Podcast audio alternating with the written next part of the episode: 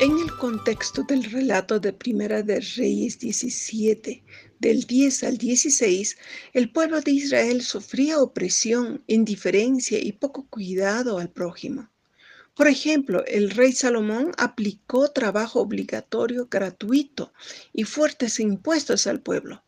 Sus hijos dividieron el reino causando relaciones de violencia estructural, física, simbólica y psicológica, con guerras, saqueos, opresión y otras acciones crueles.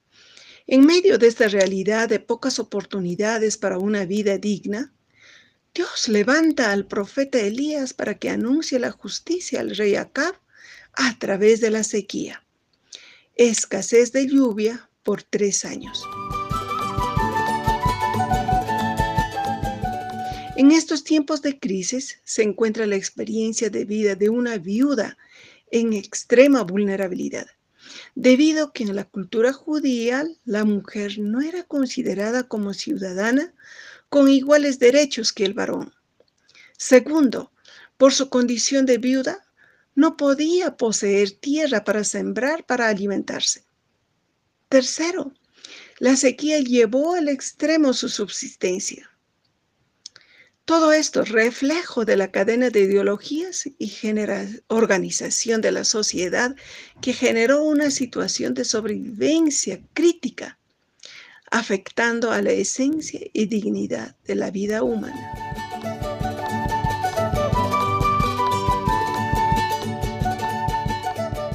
Sin embargo, la viuda enfrenta estos desafíos con una capacidad de resistencia basada en la fe, la esperanza y la solidaridad. Para ella y su hijo era el último día de su existencia y se encuentra con el profeta migrante, quien solicita agua y pan. Y ella toma la decisión de compartir lo último que tiene para vivir un día más. La vida estaba en su punto límite Casi parecía sentir el olor a muerte. Pero es el momento de compartir su vida misma a través del último puñado de harina con el forastero hambriento. Y el resultado fue renacer la vida.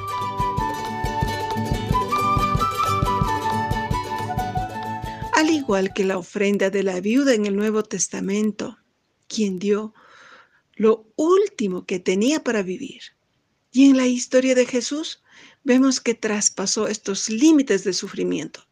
Dio su vida para dar continuidad a la vida como paradigma del amor frente a los religiosos que solo ofrecían la muerte.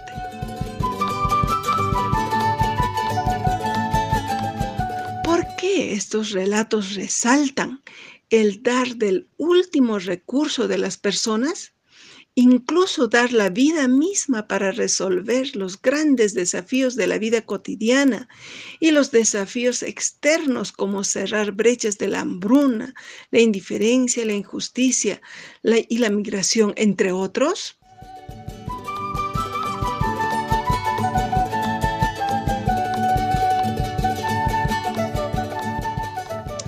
En el relato aprendemos tres aspectos. Primero, ser como la viuda. Ella vio y escuchó la necesidad del prójimo. Igual, nosotros debemos tener la capacidad de ver y escuchar el gemido de las personas que padecen necesidades concretas a nuestro alrededor no solo ver el sufrimiento de los seres humanos, sino de toda la creación por efectos de la desigualdad de oportunidades, la indiferencia, los intereses de poder que destruyen toda la naturaleza, que es la única fuente de subsistencia de la humanidad.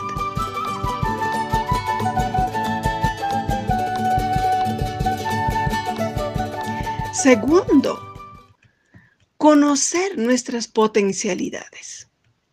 La viuda ubicó un puñado de harina.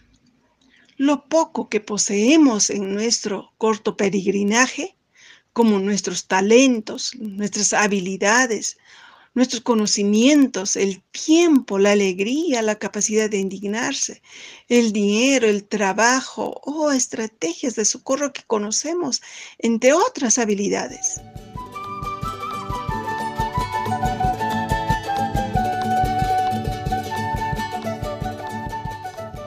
Tercero, mantener vivo nuestra actitud solidaria para responder y atender a las demandas de la comunidad o sociedad con el uso adecuado de los pocos recursos que tenemos para cuidar la vida, como si fuera nuestro último recurso para vivir.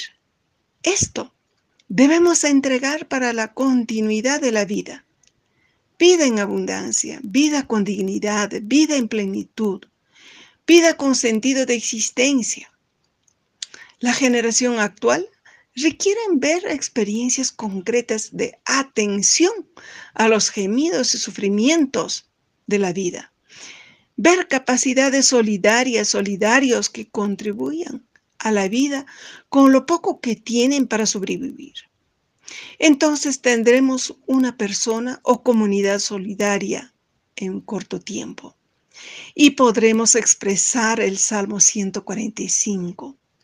Alaba, alma mía, al Señor. Con alegría rebosante de haber experimentado, ver renacer la vida, vida restaurada, vida recuperada, que construyen la justicia.